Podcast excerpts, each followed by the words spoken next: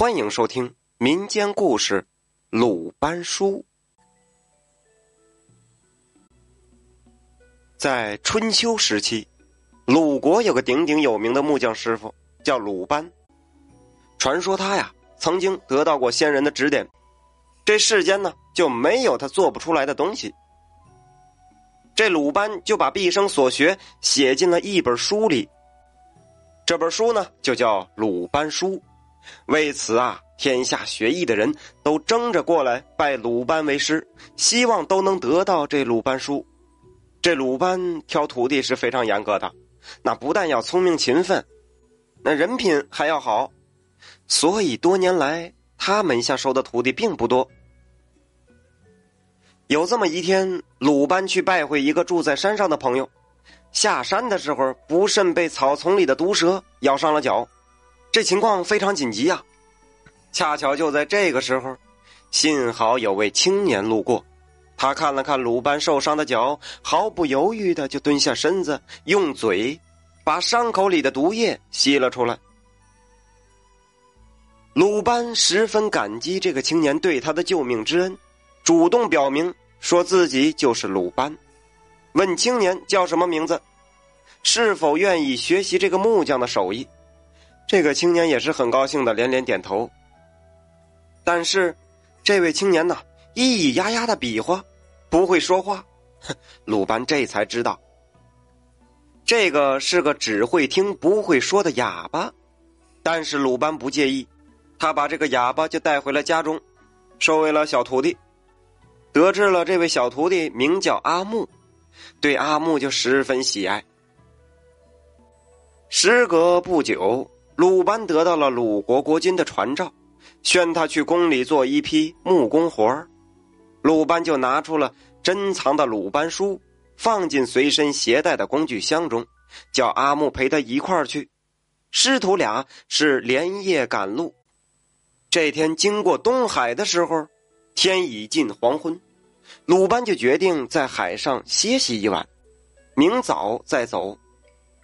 这阿木升起一堆火，准备做饭的时候啊，到海水边舀水时，一不小心就将干粮袋包裹掉进了海里。这包裹很快就被海水冲走了，急得阿木是连连跺脚啊。鲁班一边安慰阿木不要着急，一边从工具箱中拿出一截发光的木头、一个豹子和一个布袋他用豹子在木头上抱了几下，很快就刨出一些爆花来，然后吩咐阿木赶紧用布袋把这个爆花装好，扎紧袋口放入海水里，说过半个小时再把这布袋取出来，便有东西可以吃。这阿木看的是一愣一愣的，半信半疑的就把这布袋放入海里了。这阿木就琢磨开了，说这爆花怎么能吃呢？难道师傅会变戏法儿？他实在是按耐不住好奇心，还不到半个时辰呢，就把布袋取了出来。他解开口袋一看呐，袋子里面居然是十几条活蹦乱跳的小鱼儿，这把阿木可高兴坏了。要知道当时啊，大海里的鱼是又大又凶猛，人们根本不敢捕捞来吃的。阿木就将鱼烤好之后，请师傅先尝尝。这鲁班在吃鱼的时候，发现这鱼头很难吃，他剥开一看，里面竟然还有一些爆花他一看，哼，就明白了，一定是阿木过于心急，时间未到就把布袋给捞了上来，才导致鱼头还没有完全变。这后来人们就把鱼头像爆花的部位叫做鱼鳃。由于不能吃啊。在杀鱼的时候，必须是清理干净。两人都吃饱之后，阿木把没有吃完的鱼又放回了东海。这种鱼很快在东海里就繁殖起来，人们在海里捕到这种鱼后，知道是鲁班用爆花变的。这于是啊，就高兴的把这种鱼取名为“爆花鱼”，也叫黄花鱼。夜晚闲来无事，这师徒俩一起坐在火堆旁聊天。这鲁班就拿着那节发光的木头，告诉阿木说：“这此木头啊，来历非凡，是神仙赠送的，用这节木头做出来的东西，遇水都可变成活物。阿木听的是两眼发光，他比划着请师傅用神木为自己做一个木头人儿。这鲁班一时高兴，就答应了下来。那鲁班的手艺多厉害呀！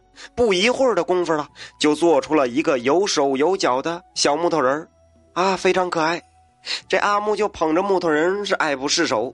鲁班见状就叮嘱他，千万不要把木头放到水里，不然呢，这一入水，这木头人就会跑了。这阿木呢是连连答应。看看这时间不早了，这鲁班就带着阿木在海边找了个避风的地方睡下了。天快亮的时候，鲁班忽然被一阵稀稀碎碎的声音给惊醒了。他睁眼一看呐，阿木正从他工具箱里偷偷拿出了鲁班书，放到了自己的怀里。鲁班眉头一皱，大声斥责道：“你干什么呢？”阿木见到被鲁班发现后，就慌忙奔到海边，把木头人放到海上。只见木头人遇水就长，很快就长成了和真人一般的大小。这阿木是赶紧爬到木头人的背上，指挥着木头人朝海的对面走去。这木头本来就能浮在水面上，此时的木头人在海面上是如履平地，一下子就走出了好远。阿木回头见鲁班已经追不上了，突然是出声狂笑道：“哈哈哈哈！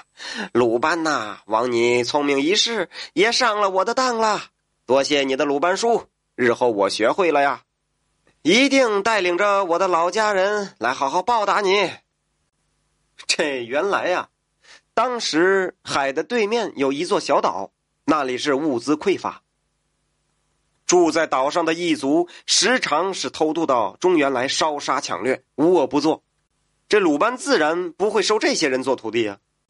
这阿木当时怕说话露出口音，所以才故意装作哑巴，处心积虑的骗取鲁班的信任后，就盗取了这鲁班书。如果说真让海岛上的人学会了这鲁班书，那后果不堪设想。鲁班是又气又着急。他连忙返回家中，呕心沥血写出了鲁班书的副本。这副本中是完全克制正本内容的法术咒语。但凡偷学了鲁班书的人，那命格是肯定有所缺失的。鳏寡孤独残，这总之是不得善终。据说当年自以为是的阿木回去后，还真是吃了不少苦头呢。后来呀，本是木工宝典的鲁班书。被人们改称为缺一门，成为了大家避之不及的邪书，谁都不敢轻易的去学习了。这鲁班千古绝技呀，自此失传了就。